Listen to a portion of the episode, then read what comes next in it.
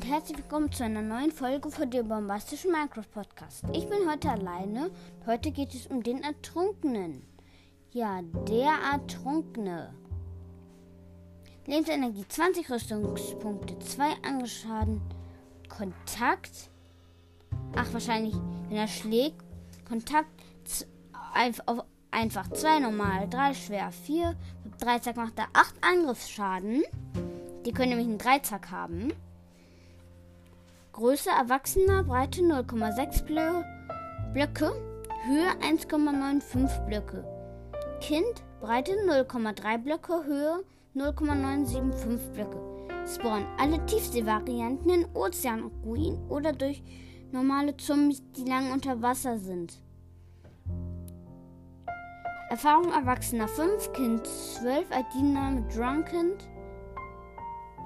ja, Geräusche geht hier nicht, aber ich kann es machen. So ungefähr hört sich's an. Aber auch, leider auch nur so ungefähr. Hm.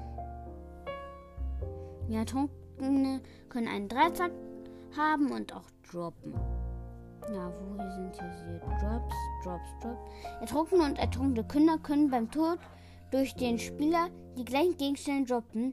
Dies umfasst 0 bis 2 verrottetes Fleisch, selten ein, selten ein entfällt mit Version 1 mit, mit Version 1.17 nur mit Version 1.17 Kupferbarren, 2,5% Wahrscheinlichkeit.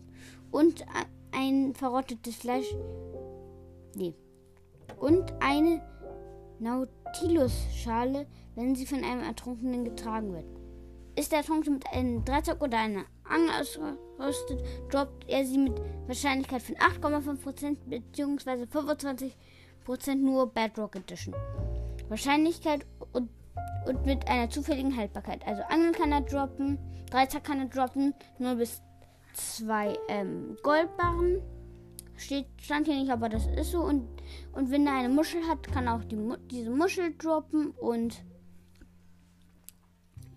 3 zack und er kann in der neuen Version 1.17 nur bis 2 Kupferbarren, glaube ich, droppen. Zu 2,5% und ja.